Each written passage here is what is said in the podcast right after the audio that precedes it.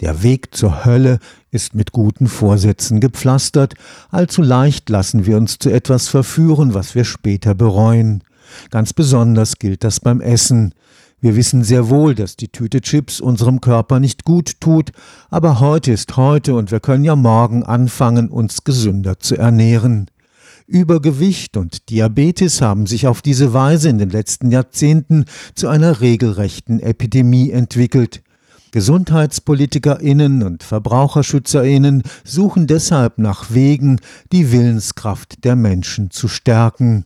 Die Lebensmittelampel, der sogenannte Nutri-Score, ist ein Instrument, mit dem man ungesunde Ernährungsgewohnheiten bekämpfen will. Eine unter Mitwirkung des Karlsruher Instituts für Technologie entstandene Studie hat jetzt untersucht, ob das auch funktioniert. Sie sieht aus wie die Angaben zum Energieverbrauch auf Kühlschränken oder Waschmaschinen.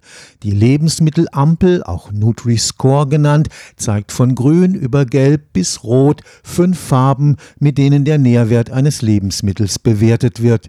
Gerade die vereinfachte Darstellung erhöht die Wirksamkeit. Wenn man konkrete Nährwertangaben machen würde, kann es einfach sein, dass sich Konsumenten das Risiko dann wieder kleinreden oder nicht so relevant finden, dass sie auf den Konsum in dem Moment verzichten können, auch wenn sie es an sich gerne in der Zukunft täten. Die Professorin Nora Zech forscht zum Konsumverhalten am Karlsruher Institut für Technologie. Sie ist Mitautorin der Studie zur Lebensmittelampel.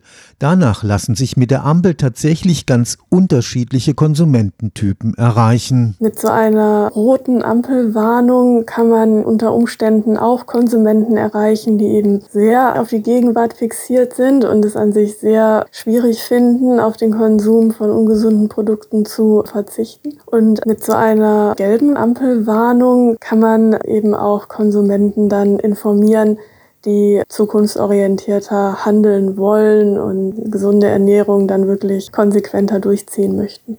Die Lebensmittelampel wirkt als ein sogenanntes Nudge. Das heißt, die Konsumentin wird relativ sanft angestoßen, sich in einer bestimmten Weise zu verhalten, im Unterschied zu den drastischen Krankheitsbildern auf Zigarettenpackungen. Viele Konsumenten sagen dann halt, ach ja, zum Beispiel jetzt dieser extrem kranke Fuß, der mir auf dem Zigarettenbild dargestellt wird. Das ist so ein extremer Fall.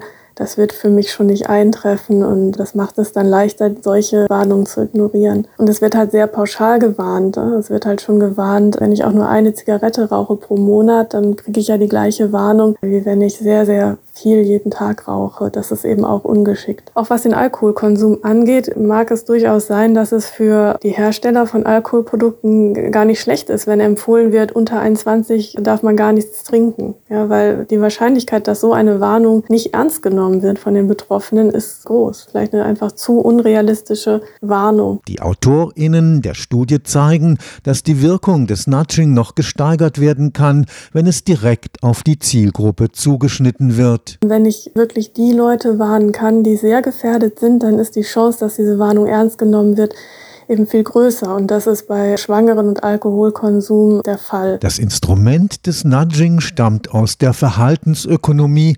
Es ist nicht unumstritten, weil es auch zu Manipulationen missbraucht werden kann. Es ist ganz, ganz wichtig, dass gesellschaftlich diskutiert wird, welche Nudges wir haben wollen und welche nicht. Das ist zum Beispiel im Bereich der Organspende ja auch sehr stark diskutiert worden in den letzten Jahren. Was für das wollen wir haben? Wir haben auch neue Studien zur Impfbereitschaft gemacht und uns zum Beispiel angeschaut, was ist denn, wenn der Zugang zu einer Impfung einfach sehr leicht gemacht wird und einem Termine schon vororganisiert angeboten werden, die man natürlich dann absagen kann. Also keine Verhaltenseinschränkung, sondern nur ein bestimmtes Verhalten, das nahegelegt wird, einfacher gemacht wird. Und wir sehen, dass das sehr gut funktioniert für die Impfbereitschaft. Leute finden das gut, wenn so ein Termin schon sozusagen auf sie wartet und sie dann nicht selber aktiv werden müssen. Aber ob man das dann haben will oder nicht, das ist natürlich eine gesellschaftliche Frage. Stefan Fuchs, Karlsruher Institut für Technologie.